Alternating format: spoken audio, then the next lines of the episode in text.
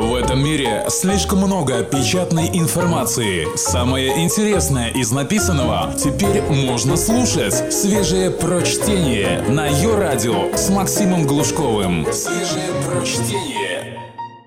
Рейс отложен. Не торопись заводить детей, пока третий десяток лет не останется за плечами. Текст Will Self. Рубрика «Мужской разговор» журнала Men's Health. Повсеместно распространилось мнение о том, что детей нужно растить медленно или, если хотите, воспитывать неторопливо. В обеспеченных странах эта доктрина уже де-факто стала правилом. Есть, конечно, сомневающиеся, но их аргументация слаба и апеллирует к высшим силам. Как мы вообще можем выбирать скорость, с которой воспитываем ребенка? Вопрошают эти сомневающиеся – ведь и темпы, с которыми он набирает рост, и ритм его повседневной жизни определяет сама природа. Дитя просыпается, ест, в положенное время какает, играет и все такое. В теории, мол, ты мог бы провернуть всякие штуки с гипофизом ребенка или запереть его в негнущемся костюмчике, вроде железной девы испанских инквизиторов, только чтобы задержать его рост, говоря сомневающийся – но просвещенный и типа испытанный тысячелетиями способ растить детей положится на естественный ход событий. Нет, нет и третий раз нет. И адепты медленного взращивания и их оппоненты несут чушь. Сейчас я от них камня на камне не оставлю.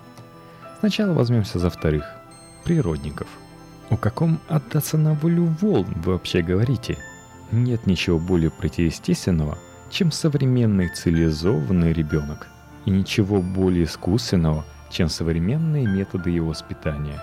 И нет никаких законов природы на этот счет. Я хорошо помню ту гостиничку в глубинке Непала, которой управлял девятилетний ребенок. Он занимался всем. Убирал комнаты и обслуживал посетителей в баре.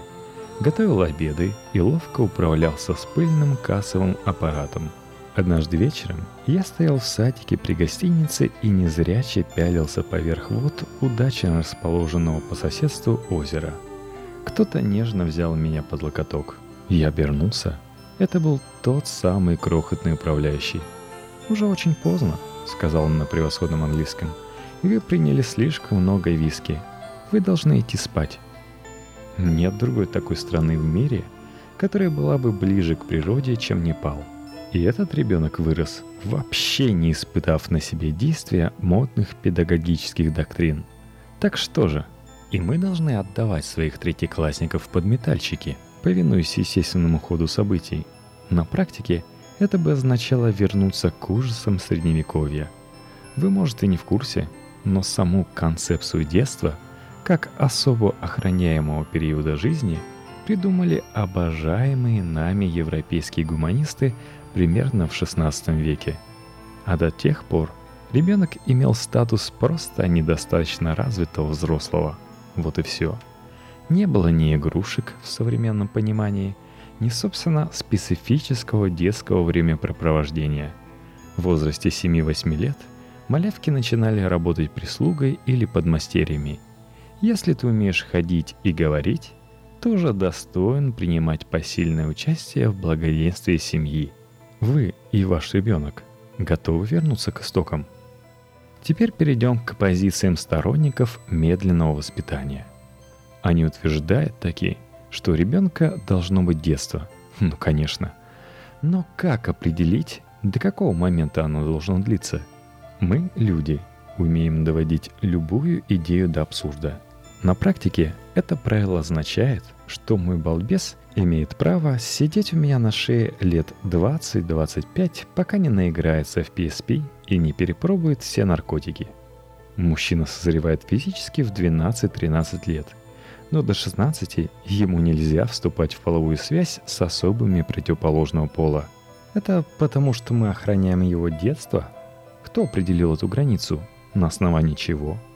Норман Дэвис в «Истории Европы» пишет, «Сейчас детство предполагает чистоту, между тем, еще недавно нескромность детей и нескромность в отношении детей считалась естественной. Поведение Людовика XIII родился в 1601 году, когда он был мальчиком, описано придворным врачом доктором Эруаром. Никто не бронил Дофина, ни когда он домогался своей воспитательницы, ни когда он демонстрировал первые признаки эрекции. В 14 его женили, причем мать сама положила его в брачную постель. И к ней же он вернулся через час со свидетельствами своей победы. В 14 лет. В наши времена посадили бы и Людовика, и мать его, и весь Париж заодно. А тогда растление малолетнего закончилось вполне удачно для жертвы. Луи правил Франции 34 года. Пел басом в придворном ансамбле и заслужил в народе прозвище «Справедливый». Кстати, это тот самый Людовик, которому служил мушкетер Д'Артаньян. Второе правило сторонников неторопливого воспитания – ребенка нельзя ломать через колено. Им надо заниматься по правилу трех «П» – постепенно, правильно, постоянно. Кто бы спорил. Но я, как живой свидетель роста четырех генетически связанных со мной детей, спрошу, а как самому отцу принять этот темп? если он молод и горяч. Когда родился мой старший, мне было 27, мир вокруг был полон неизведанных чудес, на фоне которых постоянная размеренная продуманная забота о младенце представлялась пыткой. Как результат, я то начинал интенсивно заниматься ребенком, стремясь за пару дней сделать из него и хоккеиста, и воспитанного мальчика, то вдруг исчезал с горизонта – по правде сказать, второй вариант случался гораздо чаще. В результате выяснилось, что мое личное ощущение относительно скорости воспитания полностью определяется моим возрастом. Когда родился мой младший, мне было уже за 40. И время текло, как у всех порядочных людей среднего возраста. Иными словами, события проносились мимо с невероятной скоростью – Дни и ночи сменялись частотой стробоскопа. Волосы Тони Блэра покрывались сединой прямо на моих глазах. Скучать было некогда. И в таких радикально изменившихся обстоятельствах я вдруг обнаружил, что младенчество моего сына – это абсолютно захватывающий процесс, потому что он закончился за пару секунд. Только что я менял ему подгузники, а в следующую минуту он уже руководит из командного пункта атакой беспилотников на Вазаристан. И нет, это не компьютерная игра.